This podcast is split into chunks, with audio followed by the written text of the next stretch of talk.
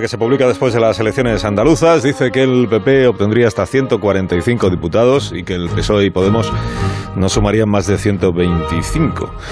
Eh, Sánchez no tendría opciones para ser investido ni siquiera con el apoyo de todos los grupos nacionalistas, independentistas, etc. Así que le pregunto a Ónega si él se suma a quienes ven al presidente en el ocaso de su carrera política. Fernando, buenos días. Muy buenos días, Alsina. Yo no me sumo a nada y tú, director, lo entenderás mejor que nadie. Lo entenderás mejor que nadie porque este domingo, mientras algún contertulio trataba de enterar a Pedro Sánchez, tú aconsejabas no precipitarse.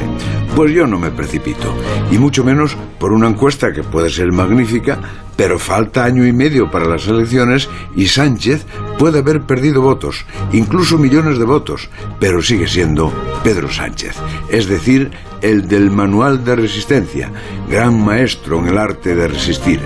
En ese año y medio puede pasar de todo Puede ocurrir que los fondos europeos hagan un milagro, o que resuelva lo de Cataluña, o que el presidente haga autocrítica, corrija lo que tiene de menosprecio al adversario y practique una política de consenso que haga exclamar a las masas, qué gran hombre de Estado tenemos en la Moncloa, ¿cómo lo vamos a perder? Puede ocurrir que desaparezcan las desigualdades, que las estadísticas digan que España nunca ha sido tan justa o que el PSOE vuelva a ser, como decía Alfonso Guerra, el partido de los pobres, que es la clase social que más crece en este país. Y puede ocurrir incluso lo que hoy parece increíble, que bajen los precios de los alimentos, los carburantes y la luz. ¿Y quién soy yo, querido Alsina, para dudar de que Pedro Sánchez pueda hacer todo eso o pueda hacer que parezca que lo hizo?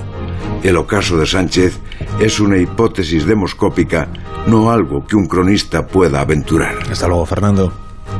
Hasta las ocho y media. Ahora recordamos noticias de hace